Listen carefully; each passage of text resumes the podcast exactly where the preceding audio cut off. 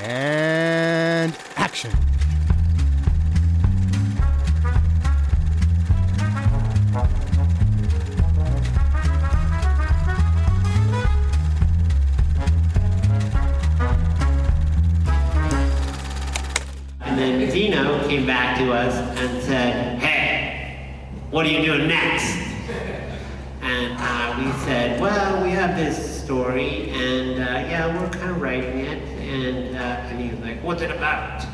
Well, you know, it's kind of like a genre story, and there's this, you know, ex con, and, you know, they get out of prison and they fall in love. You know, it's kind of like, you know, a noir movie. And, and there's a sexy woman, and, and the two characters fall in love. and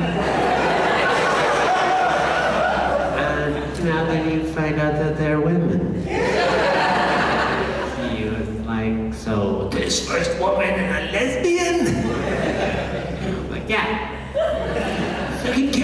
Also a lesbian. yeah, pretty good. And he goes, we have a deal. Hallöchen und herzlich willkommen zu einer komplett neuen Staffel Directed by nach 20 Jahren Alfred Hitchcock und kurzen Zwischenstaffeln haben wir den, den, den großen Berg der Hitchcock-Filmografie überwunden. Also es, es klingt so, als wäre es als anstrengend, also als, als wäre es aber es war, es war viel, es war viel. Es hat Spaß gemacht, aber es war viel.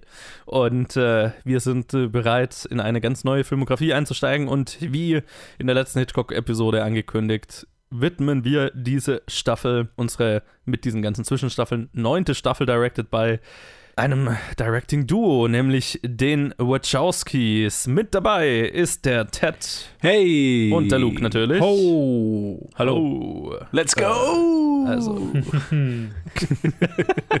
yes, das ist die Energie, die wir für eine neue Staffel brauchen. wenn wir Directed by the Wachowskis machen.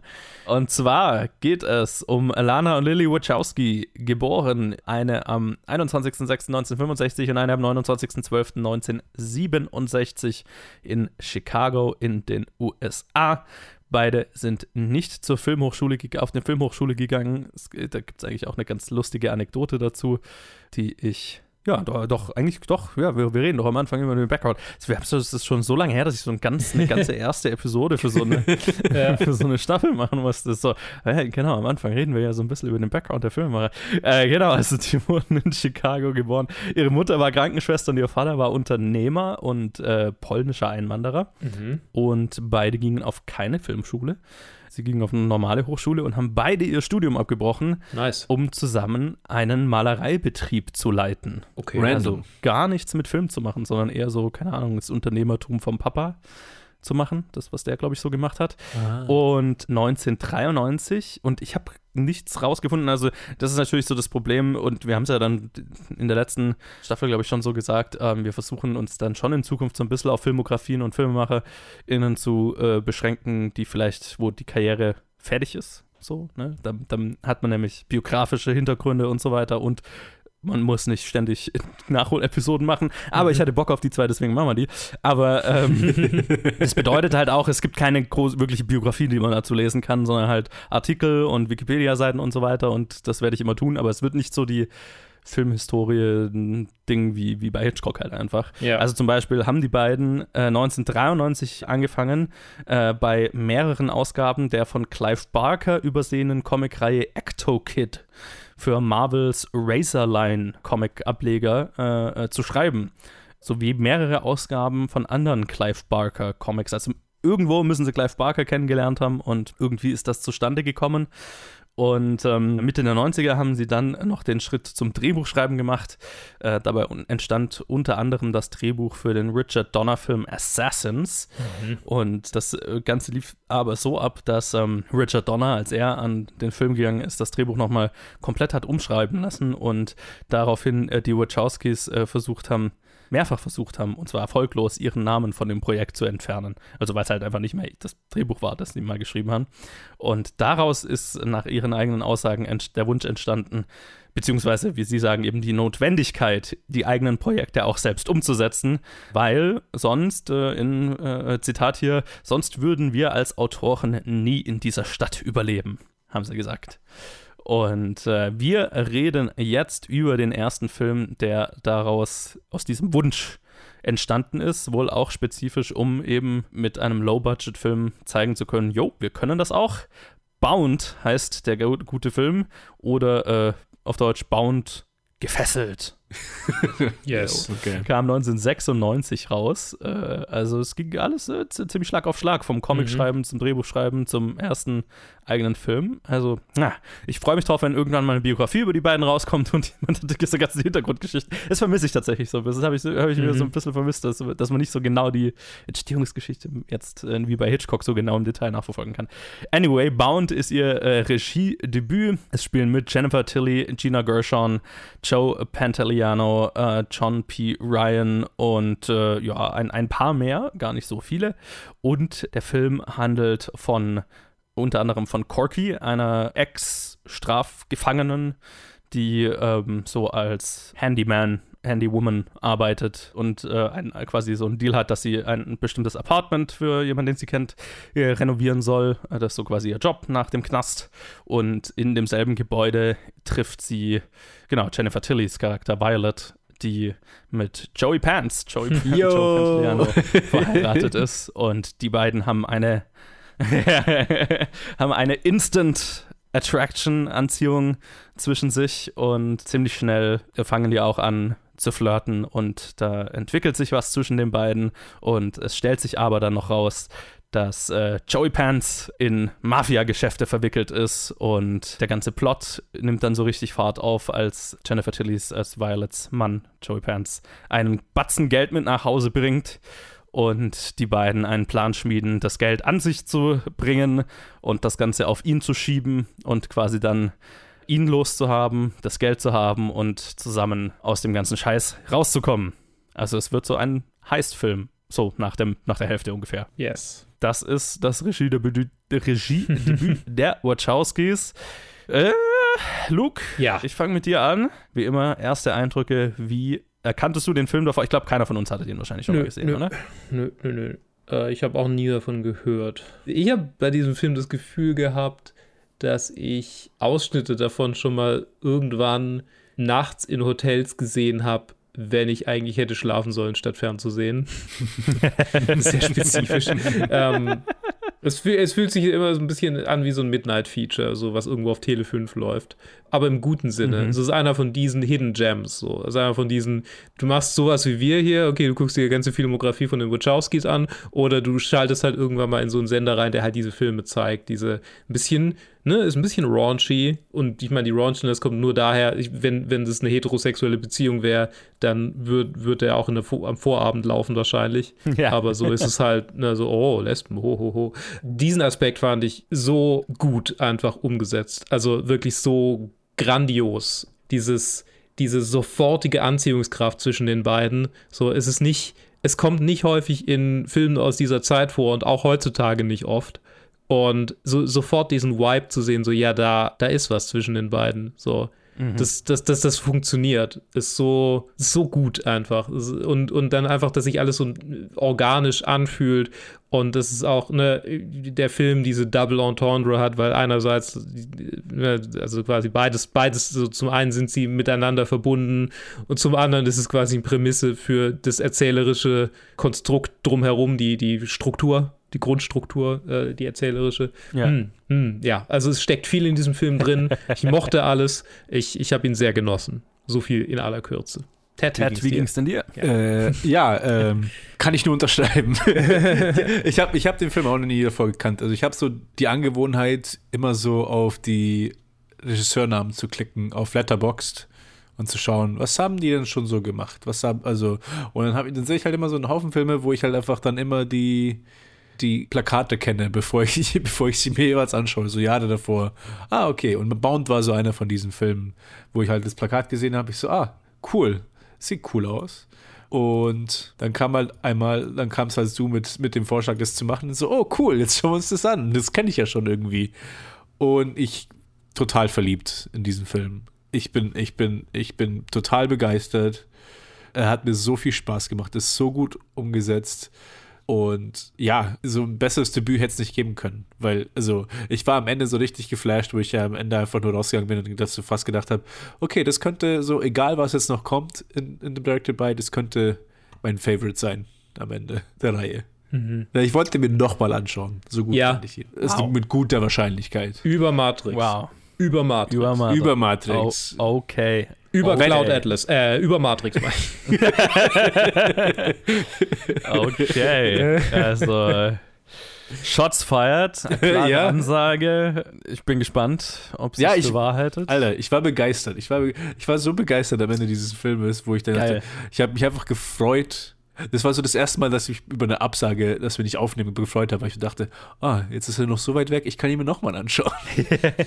Was ich jetzt leider nicht geschafft habe, aber ich, mir, ja. ich habe es mir halt direkt vorgenommen, weil ich so viel, weil ich richtig Bock hatte, den Film nochmal zu sehen. Ja, äh, ging, mir, ging mir ganz ähnlich. Also ich fand den Film super. Also ich äh, mach gleich einfach weiter.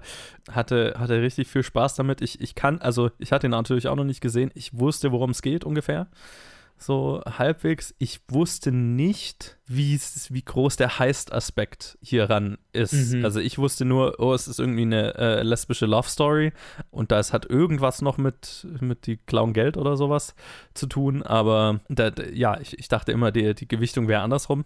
Aber der, der Heist-Teil ist ja, ist ja definitiv zumindest ab der Hälfte des Films übernimmt das ja ziemlich. Ne? Dann ist ja äh, Corky nur noch in der anderen Wohnung und wartet auf sie und äh, in der Wohnung spielt sich all möglich, äh, alle mögliche crazy Shit ab. Mhm. Was, was eigentlich sehr cool ist, ne? Also der Film hat echt, wechselt immer mal wieder, nicht das Genre, aber so das, das Setting komplett, ne? Also nimmt, mhm. nimmt wirklich ganz andere Charaktere dann mal in den Fokus und äh, ja, das, das war sehr cool. Das stimmt, ja. Es ist so ein bisschen so, ja, ne? die Charaktere, die sonst so die Nebencharaktere sind, die irgendwie einen Satz sagen, sind jetzt so die, der Maincast. Total. Ne? Und auch einfach das, okay, du hast am Anfang, hast du wirklich so eine Love Story. Und es geht so ein bisschen, also es ist wirklich so, okay, sie ist verheiratet, aber ne, verguckt sich halt in die, in die Handwerkerin von, von nebenan. Und da ist eigentlich nur da der Fokus drauf. Und irgendwann kommt dann dieses Geld ins Spiel und dann ist so, ist es so klassisch Heißfilm, okay, wir planen das Ding. Und dann geht's schief. und dann ist es eigentlich so ein richtiger klaustrophobischer Thriller von wegen, okay, wir sind in diesem, also sie ist im, äh, Corky ist im Nachbarapartment und weiß nicht, was abgeht. Und, wie heißt Jennifer Tillys Charakter nochmal? Violet ist mit, mit ihrem crazy Typ, der gerade halt die, den Kopf de, der Mafia erschossen hat, in der, in der Wohnung eingesperrt. Und äh, es ist so unberechenbar, was, was passiert jetzt.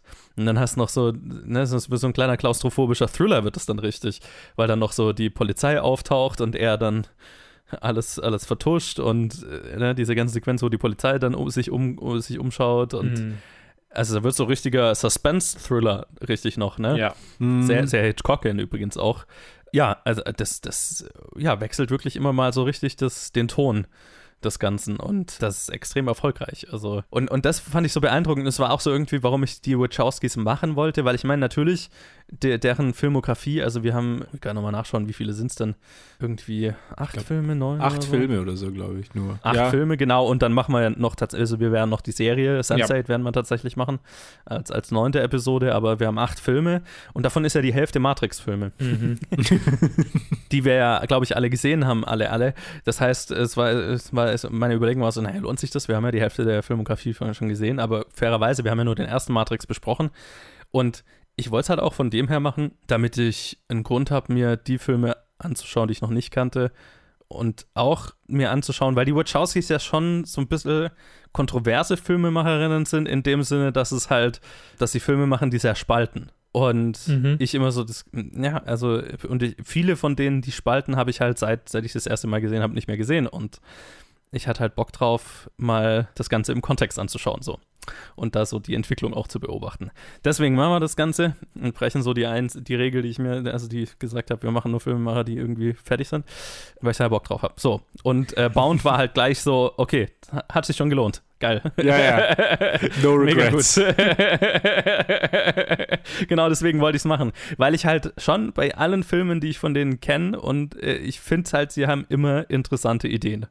Und äh, ganz egal, ob es dann für mich am Ende funktioniert oder nicht. Und das, da bin ich eben gespannt, welche Filme jetzt dann jetzt beim Anschauen für mich noch funktionieren werden, welche nicht. Du weißt halt, okay, konzeptionell kriegst du immer was geboten. Und das Ja. war selbst in diesem sehr kleinen Thriller schon der Fall, fand ich. Also äh, selbst, selbst der fühlt sich schon richtig anders an als andere Thriller seiner Art. Auch aus der Zeit und so.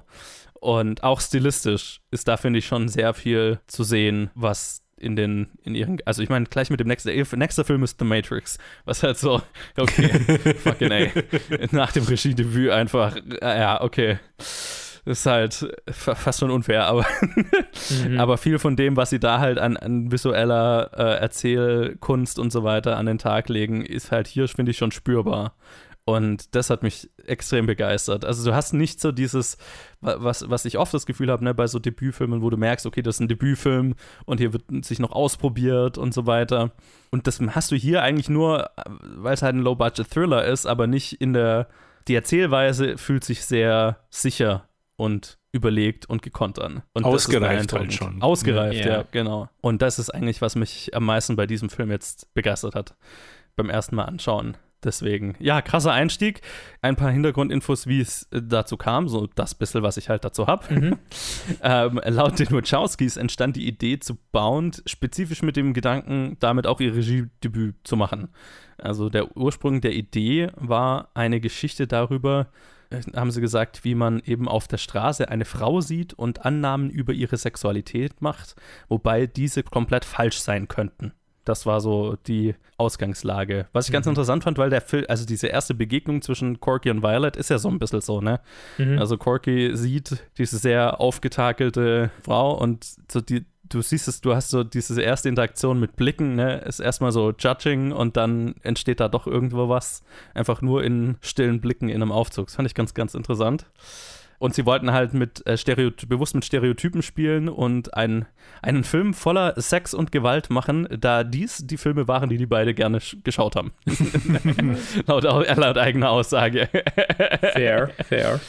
Alles Und klar. sch- Spezifisch Billy Wilder haben sie als großen Einfluss auf diesen Film genannt, was ich sehr interessant fand. Mhm. Kann ich sehen. Ich meine, so die im Apartment spielende, fast kammerspielhafte äh, Erzählweise ist sehr Billy Wilder. Ja, so ein bisschen das, das, das Spiel mit Sexualität. Also nie so explizit in einem Billy Wilder-Film, wobei Billy Wilder, also gerade so Sachen wie The Apartment, da schon selbst für die Zeit so hm, risky Sachen machen. Oder auch ne, äh, Some Like It Hot mit dem, mit dem Cross-Dressing-Element und so. Also das sind schon so Elemente, mit denen er halt auch ganz, äh, ganz gerne rumgespielt hat. Deswegen Ja. kann ich voll sehen. Sorry, Also ich witzig. unterbrochen. Ich habe ähm, ja, ich hab, ich hab gelesen, dass äh, Susie Bright äh, irgendwie involviert war, eine Feministin. Ja.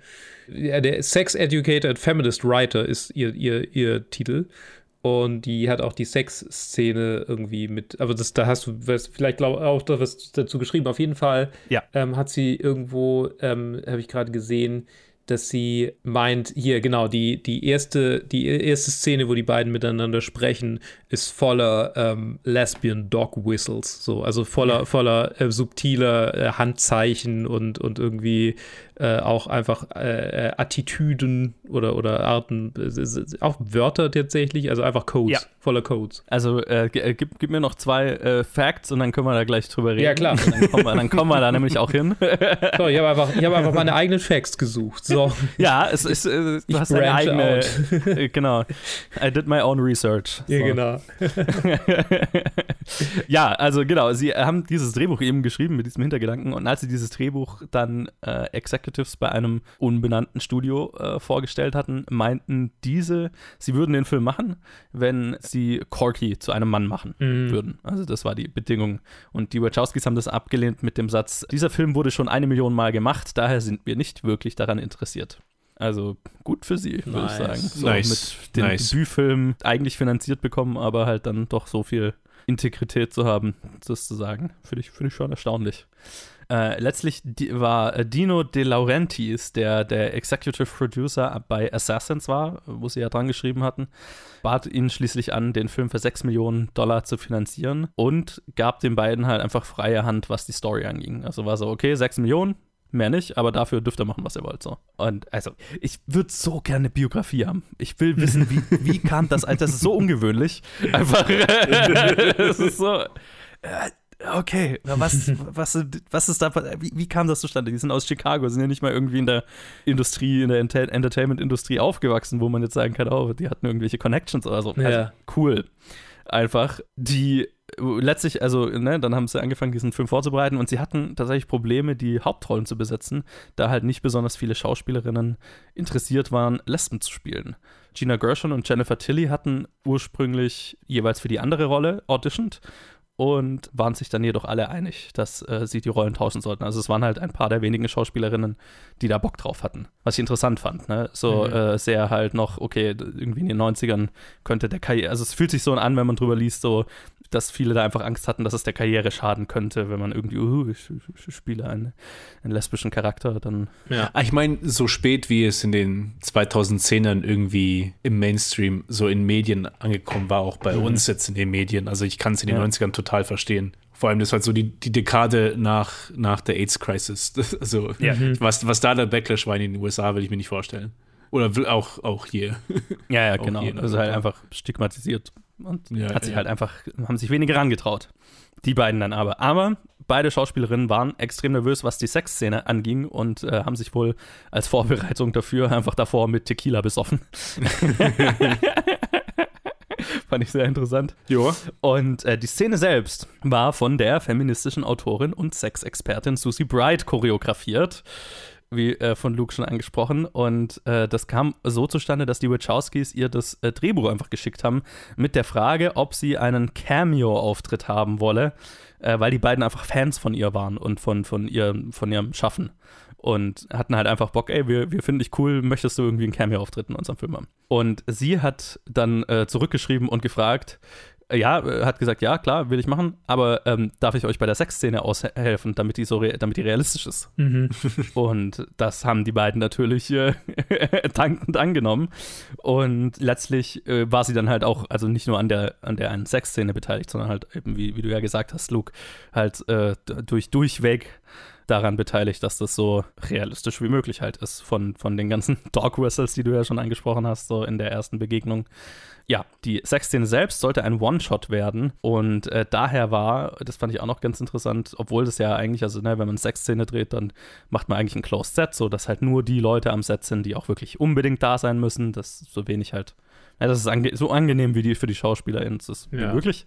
Aber weil es halt ein One-Shot werden sollte, was halt technisch wahnsinnig äh, kompliziert ist, waren deutlich mehr Crewmitglieder am Set, weil es musste nämlich, und das kommt mir schon wieder aus Hitchcock, äh, Direct by Hitchcock bekannt vor, musste nämlich Wände und Deko regelmäßig verschoben werden, um den Shot hinzubekommen. Ja. Das stelle ich mir mega weird vor, äh, gerade für die Schauspielerin. Du drehst irgendwie eine sehr intime Szene und dann rennen da Leute um dich rum und schieben Wände hin und her und Möbel und so. Ja. Absurder Gedanke einfach. Ja, ja.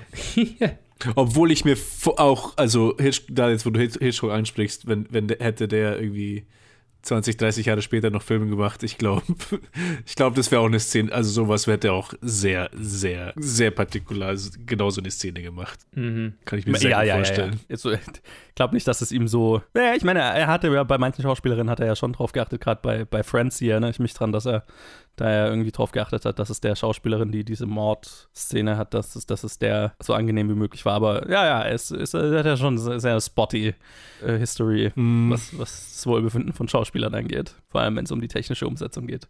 Der hat bestimmt auch nicht irgendeine Sexexpertin angeheuert, um, um Ja, ja, die das- Szene das- so das- das angenehm wär und so weggefallen. realistisch Ja, zu machen. genau, aber so viel zu, äh, wie äh, Susie Bright dazu kam. Okay, nice. Ja, und sie Ja, hat wohl auch ja. eben eine Cameo in, in dieser Bar. Mhm. Äh, auch. Barszene, beziehungsweise da, da sind halt auch ganz viele Freundinnen und Bekannte von ihr und so weiter, sind halt in dieser Bar als Statisten Witzig. dabei. Statistin. Sehr familiär. Ja. so. Worüber wollt ihr denn zuerst reden? Irgende, habt ihr irgendeine bestimmte Szene, die euch sofort in den Sinn kommt, äh, die wir zuerst ansprechen sollten? Hm. wo sie, wo sie arbeitet. Das ist so, das ist von vornherein schon so, so unglaublich irgendwie male-coded. So, ne? Die, die Art und Weise, wie sie da irgendwie in diesem, in diesem Apartment. Ich, ich musste da intuitiv irgendwie, ich meine, es gibt ja mehrere Filme, die mir da irgendwie in den Sinn kommen. Als allererstes tatsächlich äh, The Girl from the Third Floor, so hieß er, glaube ich, mit CM Punk. Mhm. So, wo er irgendwie ein Haus renoviert und das Haus kämpft dann gegen ihn. Ja. ähm, das ist ein es, Horrorfilm. es ist nicht das, was du jetzt denkst, Ted, aber ja, es ist es Ja, ungefähr. okay. Ja. okay. Und das ist irgendwie so, da dachte ich gleich so, ah ja, okay, das hier, hier äh, sind so Rollenstereotype, werden hier auf den Kopf gestellt. Ja. Und ähm, das ist einfach, das, also so, ich glaube so, das, was mir am meisten hängen geblieben ist, wie die Charaktere vorgestellt werden. So, und wie sie dann einander vorgestellt werden und wie das Ganze quasi, also wie die, die Romanze zwischen den beiden oder halt der Funke zwischen den beiden über, überspringt. So, das ist, das ist sehr, sehr gut. Es fühlt sich einfach, habe ich, ich, ich rede schon wieder, ich wiederhole mich. Es, das fühlt sich einfach so organisch an, so super inszeniert an und charakterisiert und das ist, passt einfach. Passt einfach. Ja, Ja. also ich, ich, mich würde halt total, in, ne, niemand von uns ist eine lesbische Frau, deswegen mich würde total in, also ich habe ich hab da schon viel drüber gelesen, halt diese Mhm. ganzen Dog Whistles und, und was, was, was das Ganze so authentisch macht. Aber äh, nachempfinden kann ich natürlich nicht. Ja. Aber das, das fand ich äh, total interessant und hat, hat nochmal gezeigt, wie, wie wichtig es halt auch ist, in einem Film gerade als BeraterInnen dazu zu holen für Authentizität und so weiter. Ne? Ähm, gerade wenn man über eine Community einen Film macht, wo man vielleicht, also ich meine, wir haben ja noch gar nicht drüber geredet, die beiden äh, Ja. Regisseurinnen sind Transfrauen, also gehören der LGBTQ-Community auf jeden Fall an, aber halt zu der Zeit noch äh, beide vor ihrer Transition. Mhm. Deswegen, also wie wichtig es eben, also dass sie auch den, also ja gut, sie haben jetzt sie nicht angeschrieben als Beraterin für den Film, aber dann halt natürlich dankend angenommen, dass sie eben beratend dabei sein wollte und Ja. ich finde, das ist, das ist, das ist wahnsinnig wertvoll. Mhm. Und also, ne, da äh, habe ich so interessante Zitate von ihr gelesen, halt gerade, dass so viel Fokus ähm, zum Beispiel bei den Szenen, wo die beiden miteinander flirten, auf die Hände zum Beispiel gelegt ist. So, weil die Hände dann als sexuelles Organ noch äh, sehr viel äh, relevanter sind Ja. und so. Das fand ich ganz interessant. Es ist mir auch teilweise, also das ist sogar mir aufgefallen, teilweise, so, ne, wo sie, wo sie, äh, wo Violet äh, Corky zu sich einlädt, weil irgendwas, ich, was ist, ich weiß nicht mehr, was ihr in den Abfluss gefallen ist oder so. Mhm. Ne? Und wo sie dann den Abfluss abschraubt und ist alles sehr feucht Mhm. und äh, wie, sie, wie sie das macht. Also das war alles von der Inszenierung, habe ich mir schon gedacht, okay, I, I see what you're doing there. Ja. Aber das war cool und es war definitiv halt eben nicht so typisch Mel Gacy, wie so eine Geschichte halt einfach sein kann Mhm. äh, in, in anderen Händen, äh, was ich sehr zu schätzen gewusst habe. Also Ja. selbst für jemanden, der es jetzt nicht nachvollziehen kann, voll äh, war die Authentizität auf jeden Fall spürbar. Mm, Es trieft halt vor irgendwie Sex und Attraktivität. Mhm. Aber halt nicht in so einer fetischier fetischisierenden Weise, Ja. Ja, wie man ja, sie, genau. wie man es erwarten würde, wenn sowas kommt. Aber man merkt es irgendwie von Anfang an. Mhm. Beziehungsweise, natürlich gehen wir ja mit dem Retrospekt, dass das zwei Transfrauen sind, die, die sich an dieses Projekt, die sich dem gewidmet hatten. Mit, mit dem Blick sind wir reingegangen. Aber man, ich glaube, also von Anfang an merkst du halt schon, dass da, dass da halt eine, eine irgendwie, wie soll, wie soll ich sagen, so ein guter Griff ist. Und sie wissen, wie, wie ist es zu inszenieren, dass das, äh, dass das nicht irgendwie, ja, male gazy, äh, wie, wie, ja, wie wir gesagt haben, wie du gesagt hast, irgendwie, dass es halt in die Richtung nicht umfällt. Mhm. Und ich, äh, deswegen bin ich auch so begeistert von dem Film. Also, weil irgendwie von Anfang an, noch bevor halt, noch bevor der ganze Heist irgendwie Aspekt reinkommt, bevor äh, Joey Pants und Christopher Meloni und irgendwie alle, alle Elemente, die da noch dazukommen, vorhin kommen, irgendwie von Anfang an ist das ist schon so elektrisierend, einfach die, Mhm. einfach die Chemie zwischen den Hauptdarstellerinnen. Ja. Da, das, so, die, die hätten sonst was machen können, habe ich das Gefühl. also, ich war, ich war halt echt äh, verzaubert. Mhm. Also, von Anfang an. Ja, die, die Chemie, die Spannung zwischen den beiden, die, Ja, die, ja. die ist, was den Film trägt und was es halt auch so gut macht, dass egal was für Craziness passiert, so du immer noch hoffst, dass, dass halt die beiden da rauskommen und dass sie vor allem heil beide zueinander wiederfinden und so weiter. Dass scheißegal, was sie dafür tun müssen, du auf ihrer Seite bist, so, ne? Und das ist, weil diese Anziehung so gut funktioniert. Also es ist gar nicht mal so, okay, es ist schon eine Romanze irgendwo, aber es ist, es hängt sehr viel mehr, also Sex in der Luft, als, als Ja. jetzt auf so eine, es ist keine Rom-Com, ne? Es ist Ja. einfach, es ist eine körperliche Anziehung von Anfang an äh, da und spürbar und, und, und hängt einfach in der Luft von vornherein. Was ja was ist, womit die Wachowskis die, durch die gesamte Filmografie von allen Filmen, die ich auf jeden Fall gesehen habe, immer spielen. Ne? Und halt generell sehr sexpositive Regisseurinnen sind, Mhm. die das immer mit drin haben und selbst wenn es vom Studio irgendwie versucht wird, klein zu halten, dann ist es halt unterschwellig drin, wie in den Matrix-Filmen. So, ne? Ja, ja, ja. Nee, es ist, es ist einfach, ah, es ist so erfrischend, auch so einen Film zu sehen. Weil ich weiß, ich, ich weiß, dass ich es öfter mal erwähnt hatte bei Hitchcock, dass ich so, hey, die haben zwei Sätze miteinander gesprochen, jetzt lieben sie sich und, Ja. und wollen heiraten oder sowas, irgendwie bei seinen Protagonisten. Und da glaube ich es halt bei ihm nicht. Aber hier ist es so, okay, ride or die, Mann. Ich, Ja. ich, ich lass dich nicht fallen, du lässt mich nicht fallen. Und ich so, ja, Mann. Ich sehe es euch an. Ich sehe es euch an. Ihr, ihr werdet euch nicht betrügen, ich kann es euch sagen. Mhm. Ja, Also, man hat super gespürt. Es war einfach so gut umgesetzt. ja. Ja, und insofern ist es auch wieder so einfach ganz anders, als diese Filme normalerweise irgendwie laufen, weil, weil dieses, dieser ganze Funke von, von wird ja jemand jemanden verraten, ne? Das fehlt ja komplett. Mhm. Ja, das stimmt. Ja, man hat nur Angst vor, vor Joey Pants. Ja, man hat nur genau. Angst, was Caesar machen wird und ob er das rauskriegt oder wie crazy er sein wird. Man hat nie wirklich Angst, okay, äh, sie wird jetzt, eine von den beiden wird jetzt irgendwie verschwinden mit dem Mhm, Geld und irgendwas wird passieren. Nee, das ist, das ist einfach kein Aspekt. So, am Anfang, wo sie den Plan schmieden, das wird zwar angesprochen, so, ja, okay, Mhm. ich will nicht nochmal irgendwie verarscht werden, weil so ist sie im Knast gelandet. Ja. Was auch, auch wieder so eine gute Charakterisierung ist von so, ah, vielleicht, vielleicht bin ich ein bisschen zu trustworthy und es wird Ja. schon mal hat mir das in, in den Arsch gebissen, aber ich, bei, ihr, bei dir kann ich einfach nicht Nein sagen. Und dann geht es ja trotzdem dieses Risiko ein. Es ist, ja, ich kann mich irgendwie zu Tode reden, wie sehr mir, also jeder Aspekt, wie sehr mir jeder Aspekt hier gefallen hat. Ey.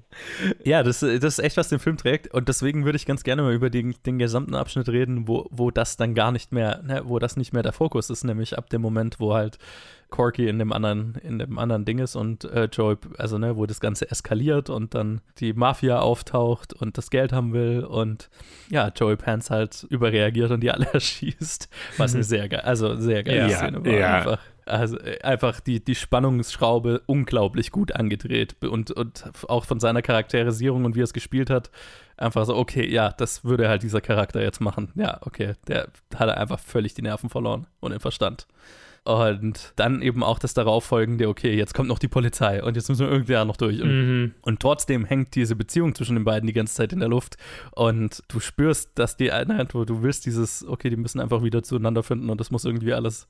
Du denkst selber die ganze Zeit mit, ging mir zumindest so, okay, was, was können sie tun, um da wieder rauszukommen? Und die Möglichkeiten werden immer we- oder werden dir sogar weggenommen, aktiv vom Film, ne? Wo du dir denkst, okay, vielleicht würde das funktionieren und dann versucht jemand was und dann geht's schief und es geht, sie reiten sich weiter in die Scheiße und unglaublich spannende, gut inszenierte Suspense-Sequenz, lange, lange Sequenz einfach. Oh, es war, es war halt einfach nur so gut, weil Mhm. ähm, es kam halt so ganz klassisch dieser meticulous Aufbau und so Planungssequenz und dann so wird es machen und da kann nichts schief laufen, das ist richtig durchgeplant und natürlich Famous da- Last Words. ja, ja, genau.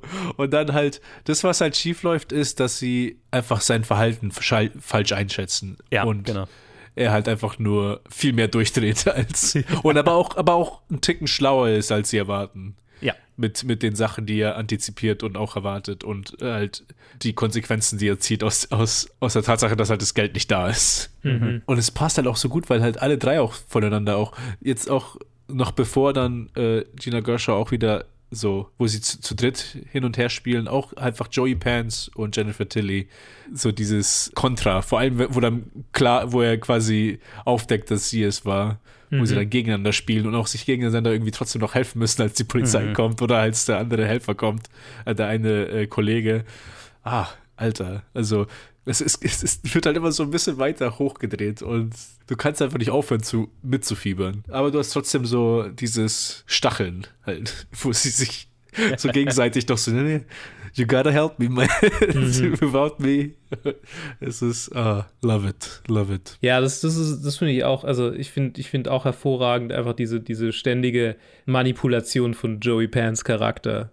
Die ist so, so, so, so, so stelle ich mir vor, wie man so einen Mafia-Typen irgendwie bei seinem Stolz und bei seiner Ehre irgendwie packen kann und dann diese kleinen Sticheleien hin zu dem und, und dann, und dann bordet's über und geht komplett irgendwie in die falsche Richtung und wie sie es dann trotzdem noch irgendwie hinkriegen, ist halt einfach, mh, das ist super. Übrigens, Eine Sache, die ich auch mega interessant fand, so mit, okay, wir wollen irgendwie äh, Stereotype, bla bla bla, hinterfragen, wie Jennifer Tillys Charakter, wie Violet, Mhm. sich anders gibt, wenn sie mit ihrem, mit Joey Pants, mit ihrem Mann interagiert und vor allem mit den anderen Mafiosi und so weiter. Ja. Wie wenn sie mit Corky interagiert, was ich extrem geil gespielt fand, weil sie zum Beispiel, wenn sie mit den ganzen Männern interagiert, in, in, einer, in einer höheren Stimmlage zum Beispiel redet. Mhm. Ne? Und Ja, sich stimmt. femininer gibt, schwächer gibt, ein bisschen dümmer gibt, so, also ne, so Ja. dieses, so, so ein Code-Switching tatsächlich einfach äh, tut Ja. äh, je nachdem, mit wem sie interagiert. Was ich sehr interessant fand, was so subtil genug gespielt ist, dass es dir auch nicht auffallen kann, so, Mhm. aber ja, also es ist so eine sehr feine Schauspielarbeit von ihr, die, die ich sehr wertschätzen konnte. Absolut. Absolut, ja, ja. Ich fände es ich find's dann aber nochmal so, so das Tüpfelchen, wo sie am Ende dann nochmal so richtig das dann fett drauflegen konnte, wo sie Mhm. mit dem Kollegen so, oh, oh no, I, I, I want out of this life und dann so richtig, richtig halt noch verstört und dann dreht sie sich um und kommt mit der Sonnenbrille und hockt sich dann in den Pickup-Truck rein und Yes. so richtig badass, einfach nur. Ah, ich habe ich hab dieses Ende so gefeiert, als sie dann einfach beides, dieses, dieses Put on Sunglasses und Drive in, into the, so, into the Horizont. Dieses Ja. Ende, das machen, ich glaube, ich habe Ewigkeiten keinen Film oder Serie mehr gesehen, die das gemacht haben. Ich habe das Gefühl aber trotzdem, dass ich das irgendwie schon wirklich dutzende Male gesehen habe. So von früher vielleicht, was ich früher vielleicht gesehen hatte. Mich hat die ganze Zeit an Thelma und Louise erinnert. Mhm. Sehr anders, aber halt, ich finde es, to tonal sind die beiden schon vergleichbar. Ne? Nein, ich fand eher so dieses, halt, ja, vielleicht. Mir, fällt, mir fallen keine, leider keine Beispiele ein, aber für mich war das, das war halt für mich so das Nonplusultra. So nach diesen Mhm. ganzen, nach diesen Anpan Anspannungsschraube, dieser Triumph einfach am Ende, Ja. der hat so gut getan. Ich habe richtig gegrinst einfach. Mhm. Mhm. Das, war, das fand ich, ich fand es richtig, richtig nice. Der Feelgood-Film des Jahres. Ja. ja. Ich meine, halt auch so, äh, auch so, w- hat wieder so ein paar Elemente, die ich halt aus den äh, Filmen der Wachowskis schon kenne, wo ich eben gespannt dran, das jetzt durch die Filmografie zu verfolgen. So Sachen wie äh, so Love Will Conquers All ist ja schon Mhm. so ein Thema, ähm, was, was sie immer irgendwo mit drin haben. Das stimmt, ja. Und auch am Ende so den Hang zu coolen Klamotten, Sonnenbrillen und äh, Oh ja. lauter Musik. Yo, ja, Mann. Und auch nicht, nicht davor zurückzuschrecken, einfach bewusst auf cool zu machen. So, Mhm. ne? Also, das ist, was ich bei ihnen Ja, auch immer es- so. Äh, ja. Es war nicht so spannend, weil Gina Gershon, Gershon, Gershon, Gershon, Gershon, Gershon. Gershon, Entschuldigung, ich, äh, ja, wir haben gleichzeitig gesprochen, ich habe es nicht richtig gehört. Gina Gershon, Gershon äh, hat ähm, gesagt, dass äh, Inspirationen für ihre äh, Rolle waren unter anderem, irgendwo hatte ich es hier gefunden, ähm, war James Dean und ähm, Mm, mhm. Marlon Brando und ne, also so Ja. klassische Cool Ja. Guys. Ja, total. Sieht man total, ja. Hier und Clint Eastwood. Ja. so halt die maskulinsten Männer der Ja, genau. klassischen Ja, Filmzeit. das ist halt so? Butch. Ich meine, Total, ja, das ist ja auch das Coole. Also so, sie code switcht ja nicht. mhm. nee, sie ist, sie bleibt, ja. Ja. Ja, ja, weil sie halt auch, bis auf die eine Szene, wo sie quasi Joey Pants kennenlernt, so im restlichen Alltag, ist sie ja out Lesbian. Ja. Mhm. Und Jennifer Tillys Charakter halt noch nicht. Sie ist halt verheiratet einem Mann. Obwohl es auch, auch am Anfang so ein bisschen damit gespielt wird, wo man sich nicht hundertprozentig sicher ist, so ganz am Anfang. Okay, aber dann, aber dann schon relativ schnell, dass da die Anziehung schon da ist. Für, für die auch. Also, ja, die Charakterisierung ist halt auch bei beiden super stark. Es ist einfach ein großartiger Film, großartiger Einstieg in, in, in eine Karriere. Ich meine, besser kann es ja kaum kommen. So, das Ja. ist, ne, also wenn, wenn, wenn du das in deinem, in deinem Portfolio irgendwie hast und so, ah ja, was haben die sonst so gemacht? Was, nix? Das ist ihr erster Film? So, der Ja, steht dir ja. Tür und Tor offen. Was ja auch passiert ist dann. ja. Das, und das finde ich das wirklich Interessante an diesem Film. Ne? Okay, die beiden haben gesagt, die haben diesen Film geschrieben, bewusst mit dem Gedanken, okay, das ist, wird unser Regiedebüt, damit können wir zeigen, was wir machen. Ja. Sprich, da war ja dann schon die Idee, okay, damit kommen wir an größere Projekte. So, ne? damit, damit, äh, wir machen das, damit wir das Mhm. machen können, was wir eigentlich machen wollen. So, Ja. ne? Auch wenn sie natürlich diesen Film auch machen wollten, aber der ist bewusst geschrieben, okay, wir machen den, der ist bewusst klein Budget, budgetmäßig umsetzbar, der ist bewusst äh, nicht kompliziert vom, von, von den, der Menge an Charakteren und Locations und so weiter. Das ist sehr kalkuliert. Mhm. Und ja, auch eine Art von Film, wie es sonst in der gesamten Filmografie nicht mehr da vorhanden ist. Ne? Alles andere, was sie gemacht haben, sind ja große konzeptgetriebene Filme. Also wirklich alle. Ja. Ja. Selbst, ja. selbst ihre Serie Sunset ist super konzeptgetrieben und äh, was, was ja dann jetzt über die nächsten, also die, be bestimmte Themen, die hier behandelt werden, sind auch immer wieder Themen in den anderen Filmen, aber halt alle anderen Filme behandeln auch, auch noch große, also sehr heady, große philosophische Fragen Mhm. und weirden Sci-Fi, weirde Sci-Fi-Konzepte und, und ethische Fragen und so weiter. Also einfach vom, vom Anspruch her ziemlich, ziemlich gewaltig, was so die, der Rest der Filmografie will. Mhm. Mhm. Und das ist so interessant, dass dann halt das, der erste Film bewusst kalkuliert ein kleiner Thriller ist und der trotzdem so gut ist und erfolgreich und funktioniert, obwohl es nicht das ist, was, was sonst der Rest der Filmografie sein wird. Ja, stimmt. Eigentlich in Retrospekt eigentlich super, auch beeindruckend, dass selbst die Limitation von, also vergleichsweise ein kleinerem Budget, die man noch halt bewusst, also die konnten, die wussten, wie das umzusetzen ist und Ja. halt auf, auf einem super hohen Level, wo man halt auch sagen kann, ja, okay, deswegen kriegen sie halt drei Jahre später so mehr als das Zehnfache an Budget, um Matrix zu machen. Also, klar, natürlich. Man hat hier ein Talent gesehen, man sieht hier ein Talent, also von Anfang an, von erster bis letzter Minute. Und Mhm. da wundert es mich überhaupt nicht, dass Matrix der zweite Film ist. So einer, einer der größten Kultfilme aller Zeiten. Also, Ja. Absolut, absolut irre deren Karriere. Und ja, also das, deswegen bin ich extrem gespannt, den äh, Rest der Filmografie zu besprechen. Habt ihr ein Fazit zu Bound? Oder noch irgendwas, was euch auf, den, auf dem Herzen liegt, was ihr darüber sagen wollt? Ihr werdet diesen Film vermutlich noch nicht gesehen haben, also schaut ihn euch an. Ja. ja, ja, das ist mein absolut. Fazit zu, zu es, ich bin so froh, ihn gesehen. Und Ted hat vorhin auch schon gemeint, dass er eigentlich Bock gehabt hätte, ihn nochmal anzuschauen und dem schließe ich mich an. So, das ist einfach, der ist einfach hervorragend. Hervorragend, hervorragend. Tatsächlich, ähm, mich hat, also ich hatte mich schon beim Announcement vom, vom Johannes gefreut, dass wir diese Directed-by-Reihe machen. Mhm. Aber jetzt umso mehr, nachdem ich diesen Film gesehen habe, weil ich tatsächlich nur die Matrix-Filme kenne. Mhm. Ich kenne ihre restlichen Filme, habe ich nie gesehen und ich habe Sense8 noch nie gesehen. Deswegen bin ich jetzt umso gespannter und hypter, das alles mir anzuschauen. Das ist, das ist tatsächlich, äh, das ist cool. Ich war äh, dann, weil ich habe ich hab so ziemlich alles von ihnen gesehen, außer Speed Racer. Mhm. Das ist der einzige Film, den ich noch nicht Ach Gott, und, und über den, Speed Racer ist aber auch so einer, über den habe ich im Internet schon so oft gehört, dass so viele Leute sagen, viele Leute hassen den, aber das ist mein Lieblingsfilm aller Zeiten.